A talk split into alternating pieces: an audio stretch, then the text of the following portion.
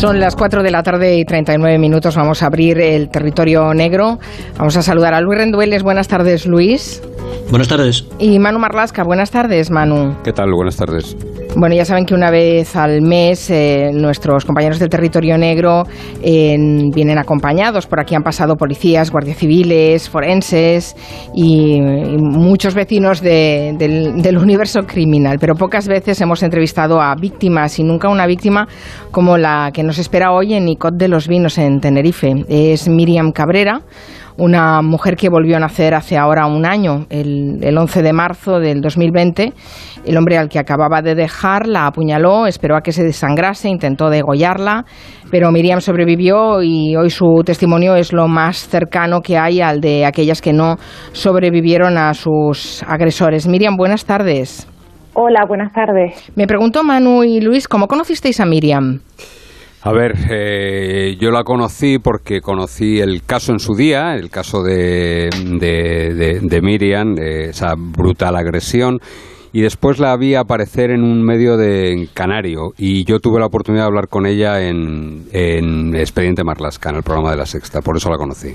Te agradecemos que, que, hayas venido al programa, Miriam, y también que, que, cuentes tu experiencia, porque a veces contando las cosas en primera persona y, y encarnando esta, estos terribles sucesos en, en, en, gente que lo puede contar bien, la verdad es que nos llegan muy, muy dentro. Dentro de nueve días se cumple además un año de esa salvaje agresión que sufriste. Lo primero de todo, ¿cómo te encuentras, Miriam? Eh, bueno, yo siempre con ánimo, pero, pero bueno, llevo arrastrando unas lesiones eh, que son muy dolorosas además y, y sigo con la batalla de, de, la administración.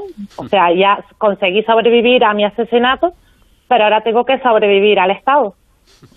Sí, bueno, ya iremos desgranando toda, todo lo que hay detrás ¿no? de, de, esa, de esa agresión y en qué punto están ahora las, las cosas. Así que te han quedado secuelas. ¿Y el pronóstico de esas secuelas qué tal es?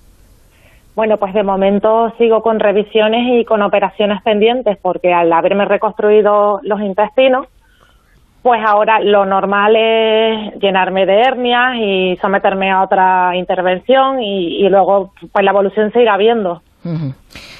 O sea que hay que, hay que mantener el ánimo fuerte, desde luego. Vamos a contar un poco, Manu Luis, lo que pasó hace casi un año.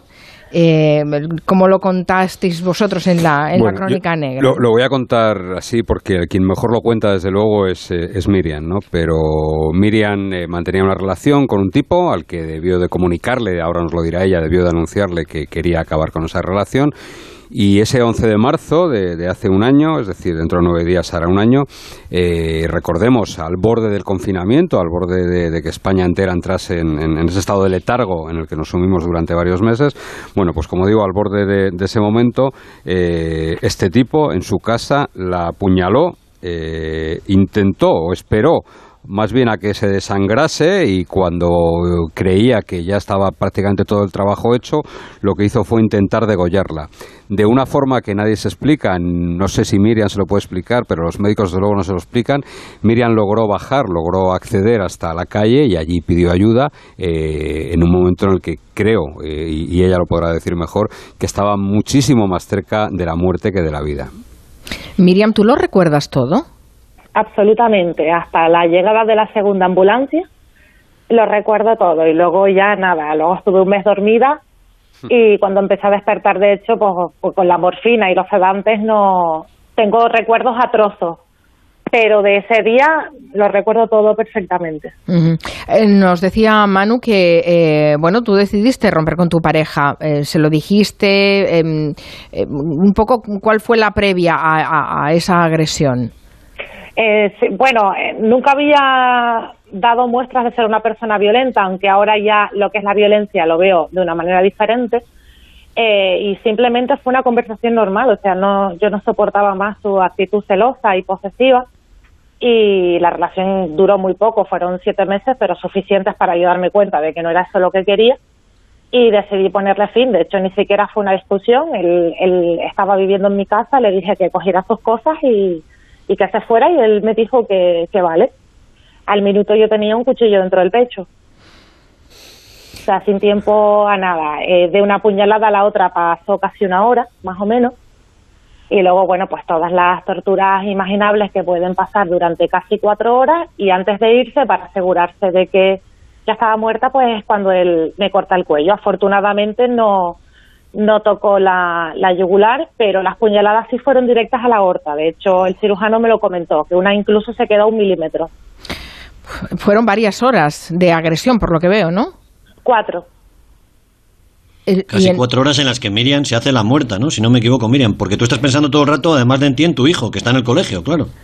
Sí, yo desde donde estaba tirada en el suelo veía el reloj y sabía perfectamente a qué hora llegaba mi hijo. De hecho, era una de las amenazas porque él antes de irse quería vaciarme las cuentas y me pidió los números PIN de las tarjetas bajo amenaza de que si no se lo daba, pues esperaba que llegara mi hijo para apuñalarlo él también.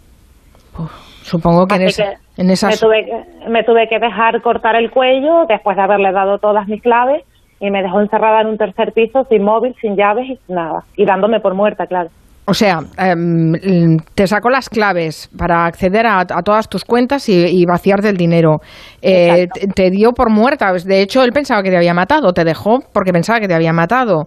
Eh, cuatro horas sufriendo eso Mm, bueno, no sé, en algún momento supongo que pensaste que no sobrevivirías a, semejante ataque. Sí, él me lo dejó claro desde la primera puñalada, que no me molestase en luchar porque yo no iba a salir viva de mi casa. Y él se larga, te deja encerrada, estás desangrándote porque llevas un montón de, de estas cositas puñaladas, te han intentado degollar. ¿Cómo, ¿Cómo consigues salir de casa? Primero te tienes que dar cuenta de que sigues viva porque estás absolutamente convencida de, que es imposible sobrevivir a las heridas que, yo misma veía. Y bueno, nada, el, psiquiatra me explica algo de película, que es también llamado el síndrome de Superman, que es un desdoblamiento cerebral. Y, y bueno, pues en todo momento una voz me dice lo que tengo que hacer tengo que llegar hasta la puerta, tengo que buscar la manera de abrir los, seguros, tengo que rodar mm, tres pisos mientras me sujeto los intestinos para llegar a la calle y pedir ayuda. El psiquiatra me explica que, que, bueno, que yo estaba prácticamente muerta y que había una pequeña parte de mi cerebro que seguía con vida y que, digamos, salió de mí y me hablaba como si fuera una tercera persona, pero que era yo misma la que me hablaba para eh, un instinto puro de supervivencia. El síndrome de, Superman. de Superman, ¿no? de, Superwoman. De Superwoman en este caso, iba a decir. Sí, sí. Es conocido así, pero vamos, no es una cosa que, que tú puedas manejar o hacer a voluntad. Es el subconsciente que funciona así. Afortunadamente funcionó así en mi caso y fue lo que me llevó a la calle a pedir ayuda, porque yo aquí se había llevado los móviles y todo. ¿Y en la calle recibiste ayuda rápido? Sí, sí, unos operarios de limpieza que ya se iban eh, fueron los que me vieron caer en la calle. Al principio pensaron que simplemente me había tropezado porque ellos estaban un poquito lejos, pero vieron que no me movía y vinieron enseguida. Y luego ya todo lo demás fue cuestión de minutos. O sea, en nada. Estaba yo ya en una ambulancia medicalizada de camino al hospital. Eh, Manu y Luis, que tienen mucha más experiencia que, yo y que los oyentes en, este tipo de, de, crímenes, de, ataques, eh, yo no sé si habéis conocido un suceso parecido a lo que está explicando Miriam. Eh, y que lo pueda contar. Que es interesante, eso es, que lo pueda contar, ¿no? Es interesante, es interesante porque es en este tipo de sucesos con un ataque tan sádico, tan bestial, no, no se suele poder contar. Hoy es muy interesante lo que ha dicho lo que ha dicho antes, hoy mismo, efectivamente, en mm. Torrejón, en Madrid. Es interesante lo que ha dicho ella antes. Eh, su pareja no era violenta físicamente, no le había puesto la mano encima, ni una sola vez. Y sin embargo, sin haberla tocado, es capaz de dar ese salto tan bestial de, de, prácticamente matarla. Eh, es decir, que hay mucha más violencia. No hay que esperar, y esto es una cosa que siempre se dice, pero es cierta, y Miriam lo sabe mejor que nadie, no hay que esperar a que te ponga la mano encima. Hay señales anteriores, que ella sabe cuáles son, las ha aprendido ahora por desgracia a identificar, hay señales anteriores de violencia, digamos, soterrada, ¿no? de, un maltratador. Bueno, nos comentaba que era muy celoso, ¿no? Eh, ¿Era solo eso o, crees que había alguna otra cosa más? Con la perspectiva que te, que te da el tiempo, ¿decodificas otras señales? Sí, era, era celoso, era posesivo y el problema realmente cuando estás dentro de una relación así es que no lo identificas como señal de violencia porque se mezcla con lo mucho que te quiere lo entrecomillo.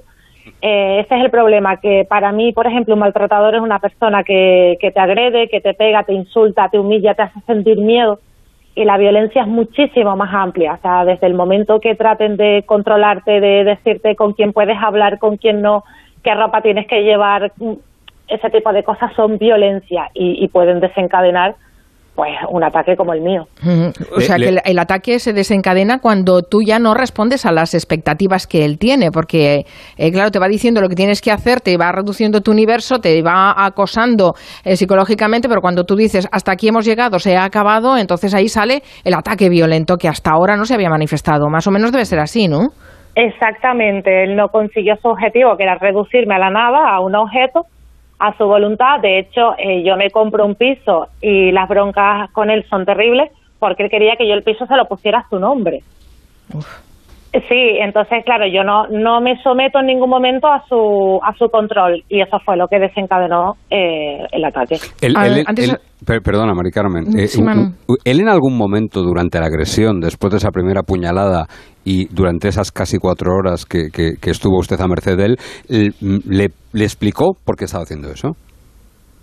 Sí, sí, todos los motivos eh, que te estoy contando porque yo hablaba mm, con mi madre, era tiempo que no le dedicaba a él, yo estoy, eh, estaba y estoy estudiando Derecho, se tiene que invertir muchas horas y era tiempo que no le dedicaba a él, eh, porque no le ponía mi casa su nombre, vamos, eh, me enumeró motivo por motivo todas las razones por las que yo me merecía morir de esa manera. Has hablado antes de, de, tu hijo, uh, Miriam. ¿qué, edad, ¿Qué edad tiene? Pues acaba de cumplir 13 años. O sea, el año pasado tenía 12. Exacto. Eh, ¿Él sabe lo que, le, lo que ha pasado? Sí, sí, lo sabe todo. No, no, lo subo no lo supo inmediatamente porque a los dos días fue cuando se declara el estado de alarma. Él se va con su padre, que, que no es mi agresor. Sí. Y, y claro, el primer mes ni siquiera se sabía si yo iba a sobrevivir y encima tampoco tenían la posibilidad de ir al hospital a verme. Entonces a él se le, se le protegió un poquito de la verdad. Sabía que yo había sufrido una agresión, que estaba recuperándome en el hospital, pero poco más. ¿Él, conocía a esta pareja? Perdona, ¿él conocía a esta pareja? Sí. Sí, sí, ¿Y, la ¿Y la relación con tu hijo eh, de este hombre era... Era buena. Era buena, no te había hecho sospechar tampoco nada. No, no, para nada. Estuviste varias semanas en coma. Eh, antes lo decías, ¿no? Que no, ni siquiera los médicos sabían si ibas a sobrevivir. Dormida estuve cuatro semanas, era como un estado de semiconciencia y el problema era que, que surgían complicaciones. Habían, en una primera operación no vieron todos los desgarros que yo tenía, no vieron ni siquiera que el hígado estaba desgarrado. Entonces, claro, habían hemorragias internas, después las cosas se complican con, con trombos, tuve varios trombos, uno fue un tromboembolismo pulmonar que, que también casi me, me mata. Y, es lo que tienen estas lesiones, que das un paso para adelante, dos para atrás, uno para adelante y así. Eh, Manu Luis, en casos como los de Miriam, eh, claro, eh, ¿cuál es la actuación policial? ¿Se le detuvo a este hombre? ¿En qué proceso judicial está? Estamos hablando de una agresión que hace prácticamente una, casi un año que se produjo. Sí, hombre, esto ya no es un juicio de violencia de género, uno de esos juicios rabios a los que estamos acostumbrados, sino que evidentemente esto es una tentativa de asesinato, además, no, no, no es un asesinato en grado de tentativa. Está en prisión preventiva, que me correja Miriam si, si no es así, está en prisión preventiva y está a la espera de, un juicio en el que yo no sé si acusará solo la Fiscalía o Miriam también tiene un abogado que ejercerá la acusación particular. No lo sé, pero en cualquier caso, eh, eh, con el Código Penal en la mano, esto va a estar muy cerca de entre 10 y 15 años de prisión.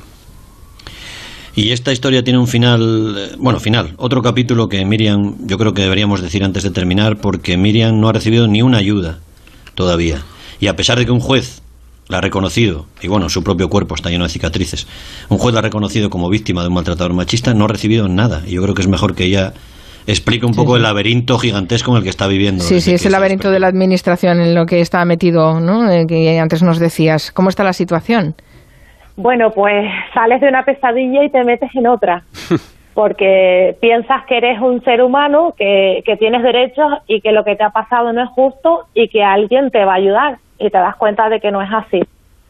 Ha sido una denegación detrás de otra y los que no me han denegado simplemente me han dado largas, como por ejemplo el Instituto de la Mujer, que me contestan que a falta de personal de momento no me pueden ayudar.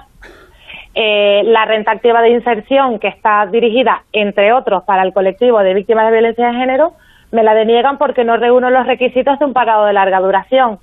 Eh, el tribunal médico no me reconoce absolutamente nada a pesar de haber entregado todos mis informes de seguimiento porque no tengo alta, todas las operaciones de las que he sido intervenida y solo se me reconoce una pequeña discapacidad mental de, de origen idiopático, o sea, no se sabe por qué tengo un trastorno. Ni siquiera un síndrome de estrés Ni siquiera un síndrome de estrés postraumático, que sería lo más lógico. Nada, nada de eso. No, dicen que tengo un trastorno afectivo y adaptativo de origen idiopático, que no se sabe por qué. No me dan eh, grado de discapacidad, con lo cual me imposibilita también eh, solicitar otras ayudas. a día de hoy no tengo nada. Porque tú ahora mismo eh, estabas estudiando, sigues estudiando Derecho. Sí, sí. Vale, pero trabajar no puedes, estás de baja, dices no puedo subir ni las bolsas de la compra a mi casa. Claro, y, a pesar de eso, ninguna ayuda, a pesar de todo lo que nos has contado. A pesar de todo lo que te he contado, tengo todas las cartas archivadas en vías de recurso para hacer valer mis derechos como ser humano. Y aunque no le ayuda a nadie, Mari Carmen, ella está yendo a institutos a dar charlas, gratis, por supuesto, a chavales y chaval de 12, 13 años a explicarles lo que le ha pasado, ¿no? Y me gustaría que nos contara algo de esas charlas, ¿no? Porque debe ser tremendo para un crío, para una cría de 12, 13 años, escucharla a ella como habla aquí en, el colegio, ¿no? Mm. Son, la verdad es que bastante interesantes. La, la primera vez que fui, fui con miedo, no sabes a lo que te vas a enfrentar y, y son unas charlas súper gratificantes eh, te das cuenta de que realmente las leyes podrán cambiar y podrán cambiar un montón de cosas, pero el problema se radica cuando lo erradicas desde una temprana edad. Eh, y bueno, nunca han estado vetadas las preguntas y es súper interesante que ellos sepan identificar las señales de, violencia y, no sé, han sido la verdad que muy, muy gratificantes. Bueno, y también supongo que servirá un poco de terapia, ¿no? Cada vez que lo cuentas te debes resituar un poco, ¿no? Y, eh, no sé, yo creo que hablar siempre ayuda. Sí, sí, exacto. De hecho, mi historia se conoce precisamente por, por eso. Yo ahora lo estoy contando todo muy bien, muy normal, pero siempre no fue así. Yo, de hecho, estuve varios meses con, con tratamiento, vamos, vivía drogada entonces un, un, amigo me, me, propuso de grabar un vídeo y, y colgarlo en las redes, ¿no? A ver qué pasaba. Y resultó que, que me ayudó el hecho de contarlo públicamente, que luego muchísima gente se puso en contacto conmigo porque les ayudaba también a sobrellevar sus casos. No soy la única persona en el mundo que vive una, una tragedia como esta. Y fue una ayuda recíproca. Eh, el hecho de contarlo me ayuda a mí y me ayuda a ver que a otras personas también les ayuda, por lo menos a no sentirse tan solas. Eh, sí, sí, compartir el, sufrimiento. Desde luego es admirable, eh, es admirable todo lo que nos has contado, cómo has podido sobrevivir a eso. Hace casi un año que podrías haberte quedado en tu casa desangrada. Y, y no solo conseguiste sobrevivir, ¿no? sino que además tienes el arrojo de seguir luchando a pesar de las secuelas importantes que, que han quedado y que, y que, bueno, que si hablamos de aquí un año estarás muchísimo mejor, ya lo verás porque ya se te ve que tienes una fuerza que no sé si será el síndrome de Superman o Superwoman o lo que sea. Que le dura, que le dura todavía. madre de Dios, qué entereza, Miriam Cabrera. Sí, mm. además precisamente hoy, hoy que, que, recibíamos esa noticia de esta mujer de 46 años asesinada en Torrejón de Ardoz, es el cuarto crimen machista de este año, al menos siete puñaladas. Claro, cuando ves estas noticias... Siete puñaladas y una mochila llena de cuchillos que llevaba el tipo, ¿eh? que se había comprado en una ferretería, se había comprado un montón de cuchillos por si fallaba alguno, me imagino. Mm. Es increíble. Miriam, mm, te agradecemos mucho que hayas venido al programa, de verdad, y que hayas compartido esto con nosotros. Gracias. Gracias a ustedes por darme la oportunidad. Gracias, Manu Marlasca y Luis Rendueles. Chao, gracias. Ellos nos, cuentan todas estas historias. Gracias a los dos, hasta el martes. Adiós.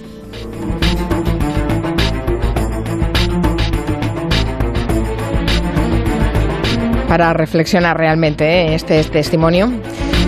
Después de las noticias, por cierto, hoy les vamos a hablar de la píldora anticonceptiva. Este año se cumple el 60 aniversario de mm, su comercialización. Claro que en España llegó más tarde, llegó sobre el 78 o algo así.